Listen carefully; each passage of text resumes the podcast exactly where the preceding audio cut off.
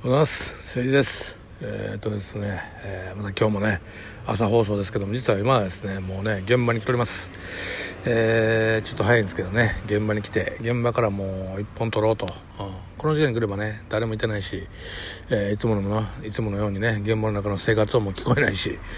うん、あのね10時休憩とかにねやっぱり1本取りたくて取るんですけどあまりにねこう現場の音うるさくてねあのなかなかね上げれないですよ。あのもうお蔵入りにした本数は結構ありますね。はい。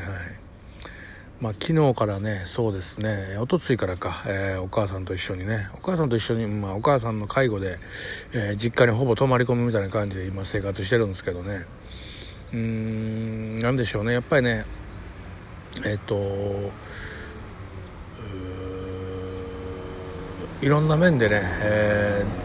ー、いろんなことが分かってきましたね。あのーえー、結構ね、えー、っと意識っていうかね、あのー、物事はすぐ忘れるんだけどもあの意識はでもはっきりしてるからその自分が忘れてる、ねえー、っと、ちょっと前に言ったことをすぐに忘れてるってこと自体を忘れてるんですよ。言ったこと分かります？自分が物忘れが激しくなってると、まあ、認知症なんですけど年いって物忘れがちょっと激しいわぐらいの感覚なんですよもうさっき言ったこと1時間後に忘れてるって感覚ないんですよね。だからものすごく会話が噛み合わない。あの電話もねまあ大体ねそうですね。1時間に1回ぐらいかかってくるんですよ。あの自分が多分寝てる時以外はパッて起きて寝て起きてみたら周りに俺がおれへんから不安になるんでしょうね。今どこ？って電話があるんですよ。で仕事やってであそうか。いつ帰ってくるんや？言うから「いやまだまだお前夜5時回ってから今度ね通勤があるからもうちょっとかかるで」って言ったら「早く帰ってきてよ」とかまあこんな感じで言うてくるんですけど。うーんなんでしょうね。えー、ぶっちゃけるとねこれぶ、まあ、これラジオトークやからぶっちゃけトークで後で自分で見返すためにもえー、邪魔くさいなって思ってる自分がおるんですよ。心の奥底でね。でこういう心の奥底の自分の本当の声ってあの聞くの嫌じゃないですか。ね例えばなんかね、えー、すごい好きな女の子がいたとしてある時なんかちょっと嫌な目見た時にえこんな人やったん？って思うねんけどそれを上回るだけの好きさが勝ってしまってるからその嫌やなって思ってるとこなんかなんかでこう蓋するじゃないですか。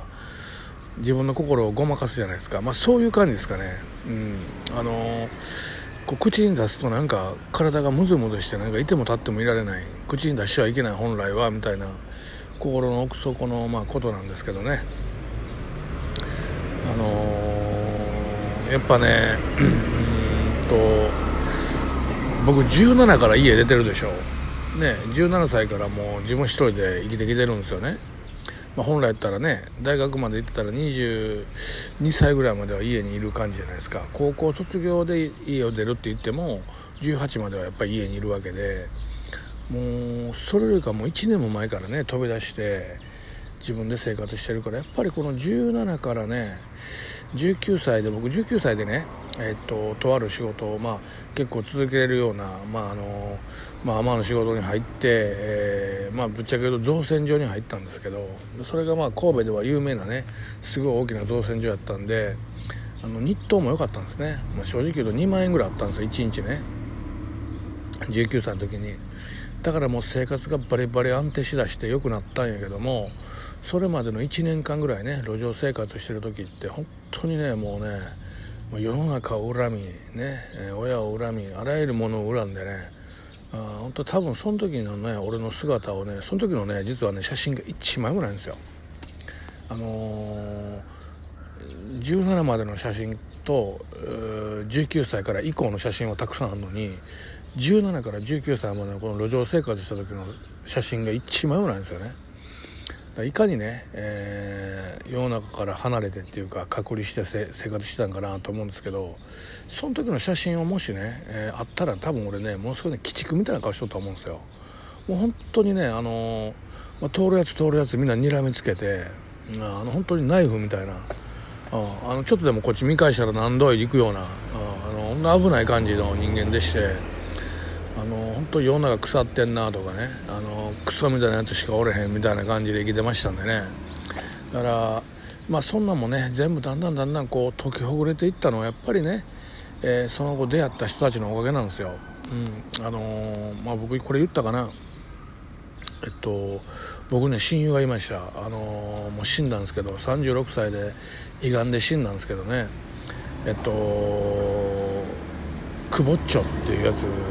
がいたんですよ。まああの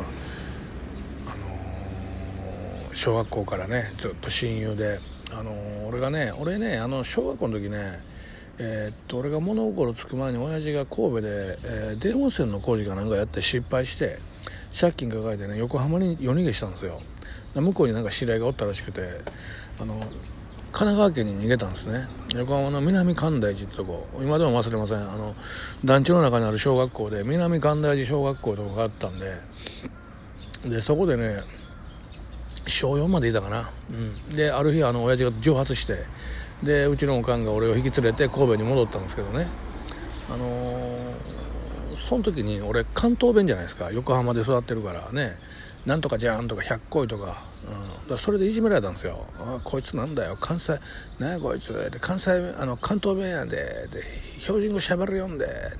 気持ち悪いなとか、まあ、関西のね俺ら地元の地場のこんな超下町の人間子供っても残酷やからもう本当にドストレートなんで。でまあようねようサンドバッグのようにされましたけど。えその時にね、あのー、まあ、最初のうち友達もできんし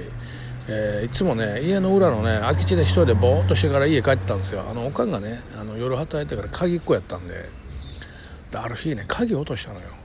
ね、ほんだら鍵落とすってどういうことかって言ったらまず家入られへんから寝られへんっていうのはまずあるけどおかんが置いてってくれると晩飯食えないっていうのあるから飯食えません寝るとこありませんやんか。めっちゃ大変ねん。で一生懸命ねそのねいつもあの過ごしてた空き地を探したけどなくてだねその空き地の裏側にねこのくぼっちが住んでてそくぼっちも家貧乏で長屋に住んでてんけどちょ裏におってで俺が探してるのパッて窓から見てたんやのね来てくれて全然見ず知らずでその時ねでも学校は一緒やったんやねで楽器ちゃうから会ったことなくて「お前最近ここに腰けたやつか」そうや」言って「どうしてん?」言うから「鍵落としてん」家の鍵か。そうや。一緒に探したら言って、まあ、その時から男らしいね。今思えば小学校でね小学校4年ぐらいでそこまで言うんやから。あのー、やっぱ何ていうかな、えーと、男らしい男ってねやっぱガキの自分から男らしいんですよ。で探したろって言ってくれて。で結構2人で2時間ぐらい探して出てこんかって「今からどうすんねん」言うから「いやおかん帰ってくるまで家の前で待って、うん、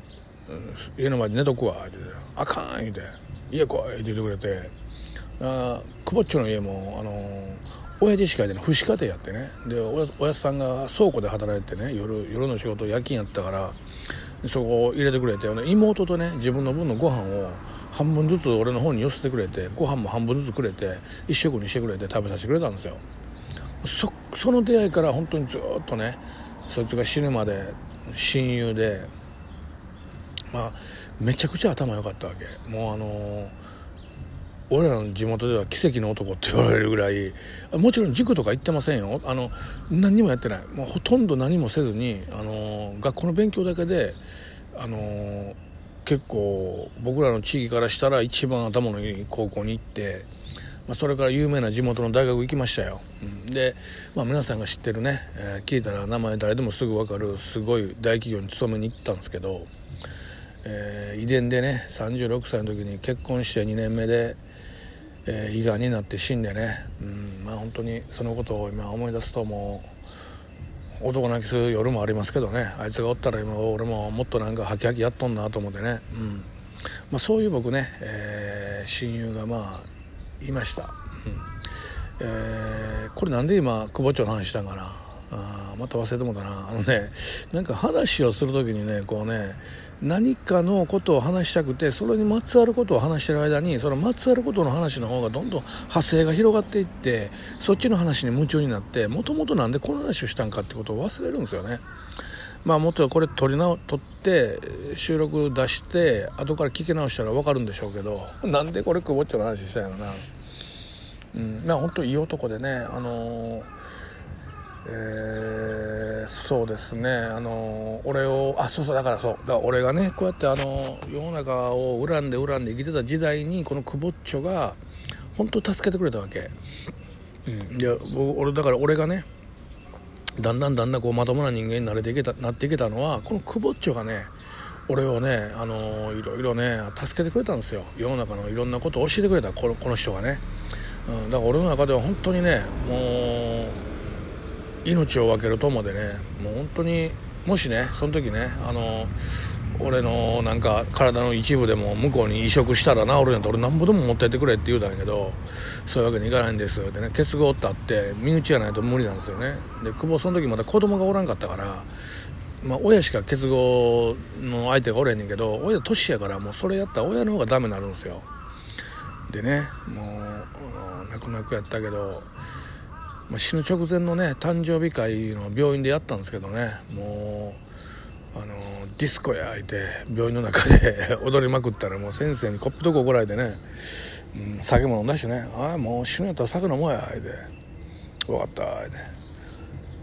まあね、まあ、いつもこの久保に俺言ってます。俺もねもうじき行くでってね、えー、お前お前向こうで待ってるやろ。ってねいつもね話しかけてるんですよ、うん、俺もなって。俺みたいなねクズみたいなのが生き残ってお前がさっき死んだけどまあ俺はあのー、もうすぐ行くから行ったらあのお前にね世の中がどういうふうに変わったか教えたらってね、えー、昨日もね、えー、あいつのね俺家にあいつの写真をいつも持ち歩いてるんでねうんそれ見ながら言いましたね、うん、あいつが生きとったらねこんなおかんのことでもね相談できたしねって思うとね本当にねちょっとやっぱりブルーになるけど。やっとねなんで久保の話を出したか思い出した、うん、ということでねえー、っとねまあ今回はこれでね終わりたいと思います、えー、また皆さん僕のことね、えー、フォローしてねフォロワーさんが少ないんですよ。フォローしてくださいね。ありがとうございました。バイビー。